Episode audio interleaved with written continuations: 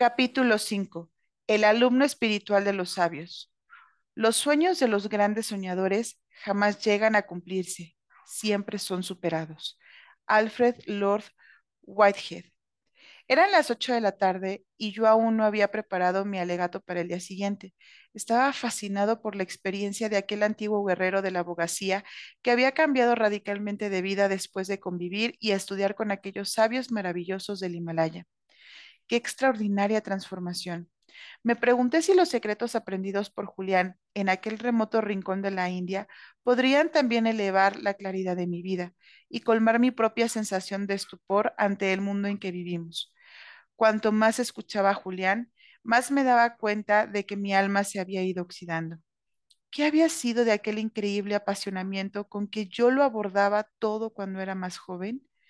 Entonces hasta la cosa más sencilla me llenaba de alegría. Tal vez había llegado la hora de reinventar mi destino. Notando mi fascinación por su Odisea y mi ansia de aprender el método de la vida esclarecida que los sabios le habían transmitido, Julián aceleró el ritmo de su relato. Me explicó que su deseo de saber, sumado a su inteligencia, pulida en muchos años de batallas en los tribunales, le había ganado el respeto de la comunidad de Sibana. Como muestra de su afecto hacia Julián, los monjes le habían hecho miembro honorario de su grupo y le trataban como parte integrante de la extensa familia. Ansioso de ampliar sus conocimientos sobre los mecanismos de la mente, el cuerpo y el alma, Julián pasó literalmente todos sus momentos de vigilia bajo la tutela del yogi Raman. El sabio se convirtió más en padre que en maestro, pese a que solo le separaban unos años de Julián. No había duda de que aquel hombre había acumulado la sabiduría de muchas vidas y aún mejor, estaba dispuesto a compartirla con Julián. Las sesiones empezaban antes del alba.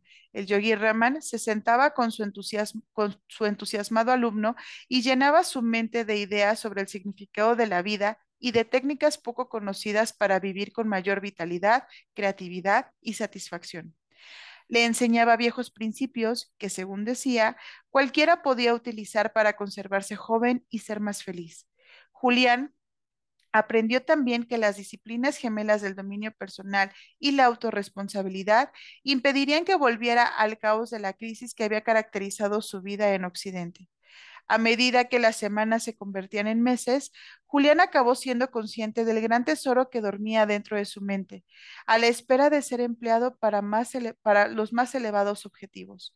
A veces, el maestro y su alumno se quedaban sentados viendo surgir el sol de la India sobre los verdes prados inferiores. A veces, descansaban en callada meditación, saboreando el silencio.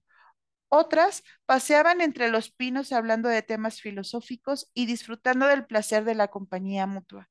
Julián dijo que los primeros indicios de su expansión personal llegaron a las tres semanas de estar con los sabios. Empezó a fijarse en la belleza de las cosas más comunes, tanto si era la maravilla de una noche estrellada como el hechizo de una telaraña después de la lluvia. Julián lo absorbía. Dijo también que su nueva vida y las nuevas costumbres empezaron a tener un efecto grande en su mundo interior. Al mes de estar aplicando los principios y técnicas de Sivana, Julián había empezado a cultivar una profunda sensación de paz y serenidad interior que jamás había alcanzado en Occidente. Se volvió más alegre y espontáneo, más enérgico y creativo a medida que pasaban los días. La vitalidad física y la fortaleza espiritual fueron los siguientes cambios en su actitud. Su cuerpo, antaño obeso, se volvió recio y delgado, mientras que la enfermiza palidez que siempre le devolvía el espejo era sustituida por un rostro donde brillaba la salud. Se sentía realmente capaz de cualquier cosa y de abrir el potencial infinito que existe dentro de cada uno de nosotros. Empezó a apreciar la vida y a ver la divinidad en todos sus aspectos. El viejo método de aquel grupo de místicos había empezado a obrar milagros. Tras hacer una pausa como para expresar incredulidad ante su propia narración, Julián se puso filosófico. Me he dado cuenta de algo muy importante, John. El mundo, y en eso incluyo mi mundo interior, es un lugar muy especial. También he visto que el éxito externo no significa nada a no ser que tengas éxito interno. Hay una enorme diferencia entre el beneficio y el bienestar. Cuando yo era un importante abogado, solía mofarme de todas las personas que trabajaban para mejorar su vida interior y exterior. Vive la vida, solía pensar, pero he aprendido que el autocontrol y el cuidado de la propia mente, cuerpo y alma son esenciales para encontrar el yo elevado de cada uno y para vivir la vida de nuestros sueños. ¿Cómo ocuparse de los demás si uno no se ocupa de sí mismo? ¿Cómo hacer el bien si ni siquiera te sientes bien? No puedo amar si no sé amarme a mí mismo. De pronto, Julián pareció intranquilo. Nunca había abierto a nadie mi corazón como lo hago ahora.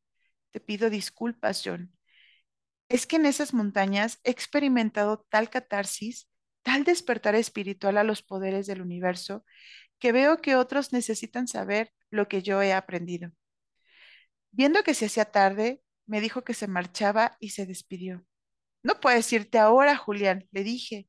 Estoy en ascuas por saber todo lo que aprendiste en el Himalaya y el mensaje que prometiste traer a Occidente. No puedes dejarme intrigado, sabes, no lo soporto. Volveré, pierde cuidado, ya me conoces.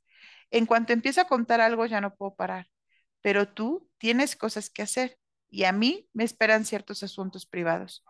Bien, pero dime una cosa, ¿me servirán los métodos que aprendiste en Sivana?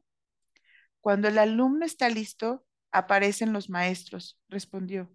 Tú y muchas otras personas de nuestra sociedad estáis preparados para conocer la sabiduría de la que me honro en ser portador. Todos nosotros deberíamos conocer la filosofía de los sabios. Todos podemos beneficiarnos de ella. Todos hemos de conocer esa perfección que es nuestro estado natural.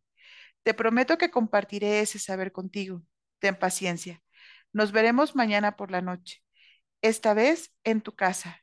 Entonces te diré lo que necesitas saber para mejorar tu vida. ¿Te parece bien? De acuerdo.